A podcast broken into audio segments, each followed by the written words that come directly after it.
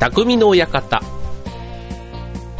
はい、今週も始まりました、匠の館。パーソナリティの川崎匠です。調和表 .com の協力でオンエアしております。はい、えー、2月も中旬に差し掛かってまいりましたが、ね、えー、全国的なイベントといえば、ね、バレンタインがね、もうすぐですよね。まあ、男子、ね、男子の頃はね、結構バレンタインってね、なんかこう、自分のことよりは、隣がどうなの、ね、仲間がどうなのとかね、なんか誰からもらえるとかね、なんかそういうのにね、ちょ、ちょっとだけね、あんまりこう、顔には出さないですよ。顔には出さないですけど、ちょっとなんかやきもきしたのがね、なんか昔の思い出のような感じですけどね。はい。あの、ね、我が家のね、えー、なんて言ったらいいんでしょうね。まあ、我が家のなんて言ったら、まあ、娘でいいですね。はい。もうね、年々ね、ちょっとバレンタインはなんか凝っておりまして、ね、上がね、今小学校4年生でなんですけどね、うん、なんかあの、まあ、純粋にこう、本命チョコじゃないんですけどね、まあ、あのそういうのとか、あと、何、友チョコっていうのがね、何年か前から、あの、女の子同士でね、あげるチョコとかね、あと自分チョコなんていうのはね、結構大人の方でも美味しそうなチョコは買っちゃうなんていう人もいたりするみたいですけど、はい、なんかそんなんでね、なんか友チョコがどうだとかね、だ結局ね、なんか全部で、ね、20個くらいなんかあげないととかって言ってね、あの、うちのかみさんとね、あの それはどうなのっていう話で、なんかこう、予算のね、兼ね合いと、あと妹がね、小学校2年生でいるんですけども、まあ、そこと、ね、お姉ちゃんがそうだったら私も、みたいなね、そうするともう我が家はね、破産です。破産はしないけどね、さすがに。まだしないけど、ね、あの、チョコレートのね、あチョコレートというか、バレンタインのね、だいたい平均予算は3000円未満っていうね、これあの、普通の一般の大人のね、の予算で考えたら、ね、3000円って考えると大体まあ、2、3、3個 ?3 個ぐらいとか ?3 個、4個？まあ、ギリチョコ入れて、ね、あの、まあ、5、6個っていう感じでしょうか。ね。まあ、そんな感じの予算にもかかわらず、ね、今の小学生はね、ちょっとなんか、まあ、ちょっとちょうど盛り上がる時期なのかもしれないですけどね。はい、いつもあの、YouTube を見ながらね、なんかいろんなチョコの作り方っていうか、もうバレンタインとかって検索するとね、たくさんなんか出てくるみたいで、うん、なんかそれのレシピ集みたいなのをね、日々研究してますけど、はい。もうちょっとこの時間をね、ちょっとは漢字を覚えたりね。急になんか親っぽいでしょ？親っぽいでしょ？そう。回してくれればいいのになぁなんて思いながら、はい。あの、眺めておりますが、まあまあ、そんなところからもね、子供の成長を感じるバレンタインデーではあります。はい。まあ、うちはね、あの、男子が僕しかいないのでね、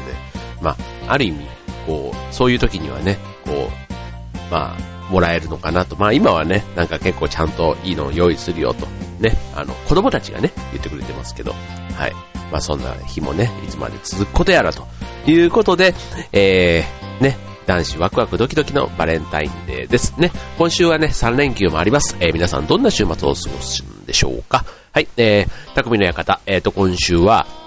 いや、ちょっとそのバレンタインとはね、えっ、ー、と、ちょっとかけ離れまして、えっ、ー、と、ね、劇団関係のちょっと話を今日はお送りしたいと思います。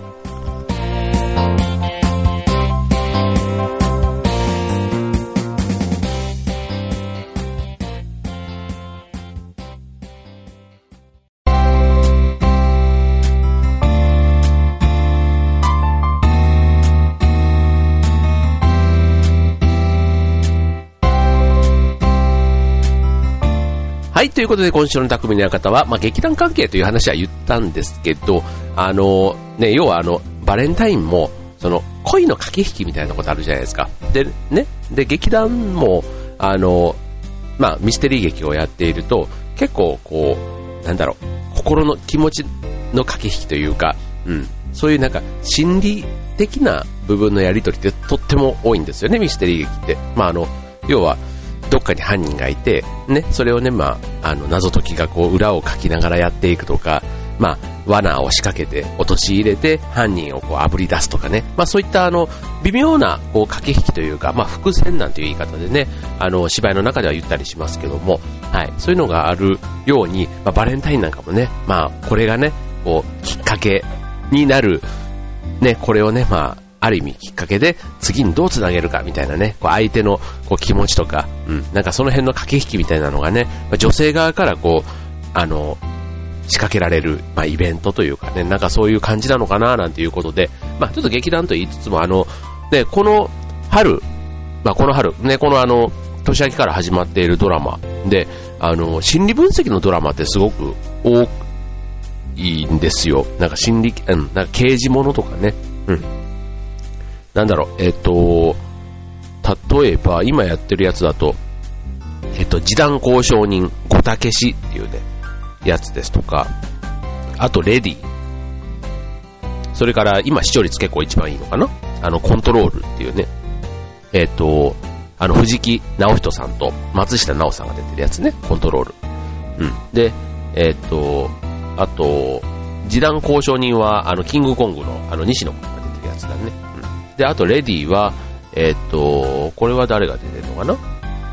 まあ、順番に紹介しましょう。あの、ね、えっ、と、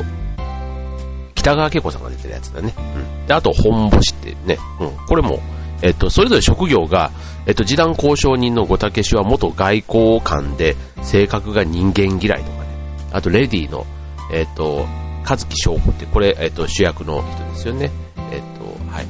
これ北川景子さんがやってる役ですけど、それはプロファイラーっていう役で、で、殺人事件マニアっていうね、そういう性格だったり、あと、コントロール、えー、これ、南雲淳さんっていう役柄で、えっ、と、これは職業が心理学者で甘い、甘いものが大好き。で、本星。で、これ、霧島工作という役で、元心療内科医で毒舌家というね、なんかそういう、あの、まあ、プロファイリング、こう、犯罪情報分析を、まあ、駆使した、こう、サスペンスから、いわゆる、こう、心理劇的な、こう、仕草で相手の心を読み解き、へーって、こう、あなたのここのこれが、あの、っていう風にね、まあ、いわゆる娯楽として楽しめる、ね、そんな切り口がそれぞれドラマの中であるんですけど、うん、なんか、ね、なんでこういうのが今流行ってるのかなっていうのでね、ちょっと今日はお伝えしたいと思います。はい。で、うん。なんかこう、いわゆる心理分析で、こう犯人を追い詰める、えー、っと、今回その本星で言うとあの、船越英一郎さんが主演なんですね。で、彼まあ2時間のよくこういうね、あの2時間サスペンスみたいなのはよく出られていますけども、うん。なんかあの、なんだろう、傾向としては、結構海外のあの心理捜査ものって多いじゃないですか。あの、そういうドラマ。だからそれが結構ね、あの FBI 関係のなんかが舞台になってるやつとかね。うん。なんかそういったものが結構あの、日本にこう入ってきて、それがなんか一気に花が咲いたのかななんていうふうにも思うんですけども、まあ、結構海外でもね、そういうドラマがたくさん多くて、うん。で、こうミステリーっていう切り口で言うと、あの、人の心理状態を読んでいくものじゃないですか。だから、そういう意味ではなんかすごく、あの、うん、なんか、へーって思うっていうのはすごく納得感があって、なんか自分の、こう原点をなんか考え、なんか自分の、あ、自分ってこういう人間だったんだとかね、なんかそういうことを思うきっかけにもなるんじゃないのかなって結構人のね、こう生き様をこう見るじゃないですか。芝居でも映画でもこういうドラマでもいいと思うんですけど、で、その時に、なんか自分がどうすんのとかね、自分がこの立場だったらっていう、多分そんな気持ちでね、なんか感情移入しながら見れるのがね、なんかミステリーのこの面白さなのかなって。なんかそこが、あ、自分だったらこうしないよって思った瞬間に、ちょっと違和感を感じたりするってあるかもしれませんよね。はい。で、えっ、ー、と、このね、ちなみにあの、プロファイリングっていう言葉って、あの、まあ、一般的によく聞くじゃないですか。なんかこう、読み解くみたいなね。で、これってあの、もともとは、あの、1900 1991年、あの、羊たちの沈黙。で、ジョディ・フォスターね、あの、この影響が大きいんじゃないかっていうふうに言われているんですね。はい。で、えっ、と、例えばあの、レディっていうね、北川景子さんの TBS 系のドラマで言うと、こう、まるでこう、羊たちの沈黙のね、えっ、と、こう、レクター博士ってね、これは、レクター博士とあの、クラリスっていうね、人が出てくるんですけど、で、そこでこう、大量殺人の罪で、こう、あの、死刑囚となった人とのその対決があるんですよ。北川景子さん、扮する和樹翔子さん。ね。それがその、羊たちの沈黙のようなこのやりとりがあったりとか、うん。そう。なんかあの、いわゆるなんか妙な事件が多くって、こう、不安感がこう高まってるじ、なんか時代じゃないですか、今って。こう、わけがわからない犯罪が起こるってことは、わけがわからない社会になっているっていう、そ、そこがね、またあの、社会を読み解くなんかきっかけになる。うん、なんかこう、世の中をどうこう、ね、なんか世の中、なんか人のせいみたいにしちゃってるとなんですけど、改めてなんか自分のきの切り口というか引き出しの中で、なんか世の中をね、こう人を通じて読み解いていくみたいな、なんかそういう楽しみ方もね、あの、プロファイリングの、あの、まあ、ね、自分なんか素人だからね、そういう楽しみ方しかできないですけど、うん、なんかそういうのが、また、今、受けてるというか、今のこの時代だからこそ、うん、すごく増えてきてる理由なのかな、なんていうふうに思います。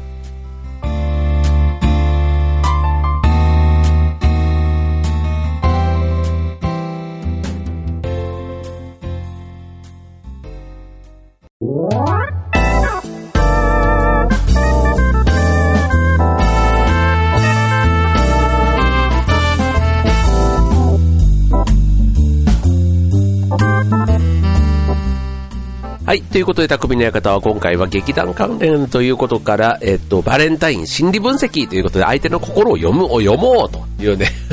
結構深いですよ。うん。だから今はね、えっと、前半では、えっと、心理分析のドラマが今すごく多いよねという話をしましたけども、例えば別にドラマだけじゃなくて、バラエティでもね、すごく今、そういうのって多いじゃないですか。まあ何でもそうかもしれないですけどね、あの、お笑いの方なんてね、本当にもう、あの、相手の、こう、笑うツボというか、ね、そこをもう、よ、パパパッとこう、な、なんだろう、こう、飛び移りながら、いろんな人をこう、いじっていじって、もう常に、あの、例えば司会の方だったら、こう、ゲストの、ゲストが駒だとこう、見立てた時に常に駒が回っているような形で全体を見渡しながら、その人のこう、ね、今の状態とか、あとそれを見てる、見てるこう、視聴者のこととかまで考えてね、あの、やってるような気がしますけども、まあ、最近で言ったら、あの、ほんまでっか TV って僕結構好きでね、あの、よく見てるんですね。で、あの、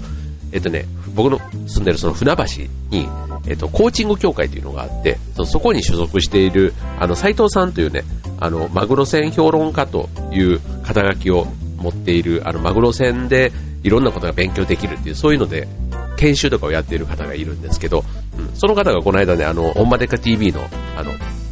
パネラーというか、いろんなあの、軍事評論家とか、あの、ね、おぎままとかのあの、教育評論家とか、いろんな評論家っていう方が出られるじゃないですか。で、その中の、あの、一人で、マグロ船評論家ということで、斉藤さんが出てらっしゃったんでね、うん、それはそれですごく嬉しかったんですけど、あの、そこでもね、結構心理ネタって多いじゃないですか。あの、ちょっと、あのね、あの、夜のこう女性の心理というか、そういうちょっと、あの、エッチな部分も一部入ってたりしますけど、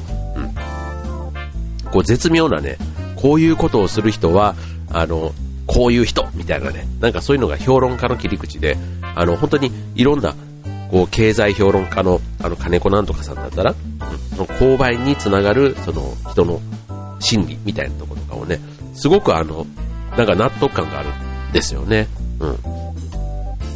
だからあの、別に刑刑事物以外でも、うん、なんかこう、交渉術とか、こう、揉め事を収めたりするとか、なんかそういうことでも結構こういう心の駆け引きでどんな場面でもね、ここに人と人がいるところにはそういうのがあるのかもしれないですよね。はい。なんかそんなことをね、えー、思いながら、ね、なんか心理分析のドラマが流行ると。まあ別にあの、こう、隣の人というかね、えっ、と、まあ、相手がね、何考えてるかわかんないとかね、なんかよくあの、本屋さんでも、なんか人の心を読むとかね、なんかそういう、なんかノウハウというか、ハウツー本が最近よく出回っていますけども、まあ、隣の人がね、何を考えてるかわからない時代と、ね、こう、コミュニケーションがこう希薄になってるのがね、よく言われますけども、まあ、ね、相手の心を読むためにはね、まず自分がね、心を開くというのがね、僕の中では一番の結論ですね。自分が開くと相手も開いてくれる。なんか、かけをね、相手に求めんじゃなくて自分から言ってみましょうというのがね、なんか、ちょっといいいい言葉でしょ？僕はね、結構ね、あの、そう思った方がね、あんまりストレスを抱えない性格なんで、そう考えてるんですけど、はい。あの、心理分析、ね、こう、ミステリー劇なんかも10年ちょっとやってるとね、いろんな、なんかそういうことをね、いろんな役割を自分の中でやらせてもらうと、うん、そんなこともね、なんか考えたりするようになるんですね。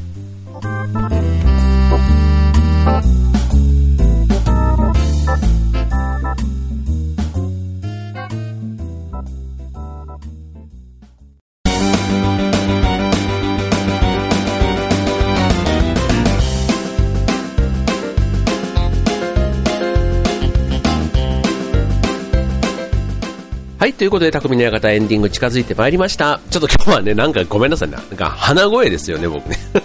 なんかね、自分で喋りながら、なんか耳がゴワンゴワンしてるんですけどね。あの 別にあの元気なんですよ。すっごい元気で。めっちゃ元気でね。あの、もう、ちょっとね、年明けからね、もういろんなこと言い訳にしてね、全然あの運動もしてなくて、ちょっとね、体もたるんで、なんか、あの、トークもたるんでたらすいません。っていう感じですけど、はい、あの、まあ、冒頭ね、バレンタインの話はしましたけども、ね、この3連休、ね、えっ、と、まあ、2月3月ね、年明け以降、結構ね、休みが多いですよね。2、3、4、5と、ね、どっかしらに、こう、祝日も入ったりしますけども、はい、ね、このね、3連休は、なんと関東地方も雪が降るということでね、もうね、ちょっとね、今回、この連休で、あ僕は白馬に出かけてるんですね、スキーに、毎年あの、大阪の、あの、ね、昔からの知人と、行くスキーツアーというのがあってね、いつも現地で合流するんですけど、はい。まあそれがね、去年もすんごい雪だったんですけど、今年もね、もうなんか関東地方まで雪ってことは向こうはどうなってんだろうと思いながら、ちょっとね、張り切って、あの、スタッドレス2年目の 甘い走りで、ちょっと気をつけながら行ってこようかなと思っています。はい。ね、なんかあのー、こう、ね、結構ね、冬のイベントはね、もう、またね、3月にも、あの、ちょっと温泉旅行なんかもね、昨日ちょっと予約したりしてね、はい。あの まあ子供たちがね、春休みがあったりするんでね、そんなのも、こう少しずつね、こう2ヶ月前ぐらいからこうね、計画してやってるわけですけども、はい。ね、皆さんもどんなね、冬の楽しみ過ごしてらっしゃるんでしょうね。はい。えっ、ー、とね、たまに、あ、そうそうそうそうそう、ね、この間劇団の方にはね、あの、お便りをあの、いただいた方もいらっしゃいましたけども、匠の館でもね、ね、ぜひぜひお便りお待ちしておりますのでね、えっ、と、で、今日のこの番組の話でも結構です。えっ、ー、と、皆さんが普段感じている、えー、こと、なんでも結構です。えー、川崎匠が、えー、匠にお伝えしていきます。はい。ということで、えっ、ー、と、今週の匠の館はここまで。バイバイ。